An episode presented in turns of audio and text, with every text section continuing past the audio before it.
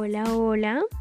Bienvenidos y bienvenidas a su programa favorito, Alzando la voz de la juventud. Bueno, si esa es la primera vez que tú me estás escuchando y acabas de descubrir mi canal, me presento. Soy Alison y en esa oportunidad te cuento que nos dirigiremos a principalmente a las empresas mineras ya que de esto va a tratar nuestro tema del día de hoy, que es la contaminación del aire y el agua.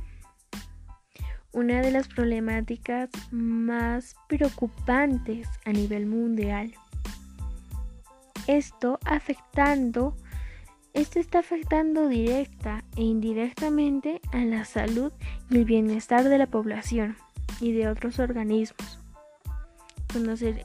Que en nuestro país la minería ha ocupado un gran territorio peruano. La minería ilegal, por su parte, ha logrado eficaces estrategias de la influencia y ha hecho grandes lazos con la política. Ante esto conoceremos qué podemos hacer para disminuir la contaminación del aire y el agua, por lo cual nosotros podemos ser muy ajenos ante esta problemática, pero tarde o temprano esto nos va a afectar. Así que yo te invito a que sigas escuchando mi podcast porque está que promete y está muy interesante. Iniciemos. Principalmente debemos tener en claro de qué se trata la contaminación del aire y el agua y qué es lo que lo genera. Te cuento que esta problemática se define como cualquier alteración de un sistema ecológico a una velocidad tal que éste es incapaz de ser procesado o distribuido. Este tipo de contaminación ocurre cuando algunos agentes químicos tales como el cianuro, el ácido sulfúrico, generalmente utilizado por compañías mineras para la separación del material deseado, del material en bruto. Estos son derramados, goteados o simplemente se trasladan del sitio minero para luego ser desechado en un cuerpo de agua cercano. ¿Estabas al tanto de esto? ¿No te parece algo indignante? Ahora vamos a centrarnos en algo más cerca a nosotros, en nuestra región de Puno, principalmente en nuestro querido y anhelado lago Titicaca. Te recuerdo que este es considerado como uno de los 10 lagos más importantes a nivel mundial. Sin embargo, este está expuesto a los desechos de las comunidades y de la actividad minera. Esto acelerando fenómenos como la eutrofización que altera la vida de la flora y la fauna y pone en riesgo la salud de, de las comunidades de nuestro querido lago. Hasta el momento vienen contaminados la cuenca Ramis y la minería informal, causante además de la contaminación de varios ríos y afluentes de la Titicaca. En la ciudad de Puno, una de las principales mineras más contaminantes es Aruntani Saca. Esta hace uso de metales pesados que son contaminantes, que es causado cuando algunos metales, tales como el arsénico, el colbato, el cobre cadmio, el plomo, el oro, la plata y el zinc, contenidos en las profundidades de las rocas expuestas en vetas en las minas subterráneas, entran en contacto con el agua. Está ocasionando bastantes enfermedades que son de la contaminación del aire y del agua, tales como son la neumonía, el asma bronquial, el cáncer de pulmón, la bronquitis crónica, cardiopatía isquémica y enfermedades pulmonares obstructivas que son muy crónicas.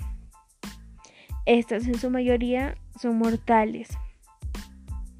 Estas se deben a la inhalación de partículas contaminantes del aire que son generadas durante el proceso de descomposición de un elemento tóxico en contacto con el agua.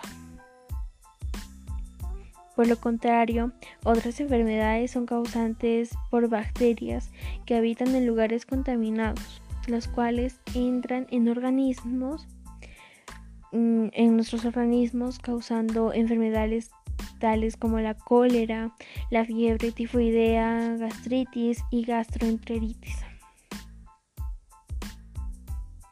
Esas actividades ilegales ilegales evolucionan tan rápido que no es posible generar procesos de transformación de los contaminantes.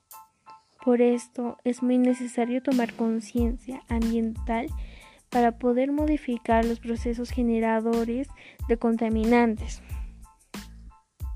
Esta problemática se volvió tan fundamental e importante que ahora se emplean a profesionales, hay carreras dedicadas a esto con este tipo de conocimiento para que puedan plantear soluciones efectivas y eficaces a estas problemáticas. Es por esto que varios profesionales están específicamente especializados y cargan con la responsabilidad de controlar la contaminación. Nosotros debemos tomar en cuenta de que la contaminación es algo inevitable a los ojos del ser humano, de que nuestros hábitos son muy difíciles de erradicar de un día a otro o de la noche a la mañana. Eh, motivo por el cual debemos tomar conciencia y ser más responsables con nuestros recursos naturales. Seamos partes de industrias, de, seamos productores, seamos empresarios, seamos profesionales o simplemente seamos consumidores. Debemos minimizar los contaminantes que producimos y enfocarnos en generar procesos ambientales que generen impactos positivos en el medio ambiente. Tengo unos tips. Para poder disminuir la contaminación, podemos tomar en cuenta lo siguiente.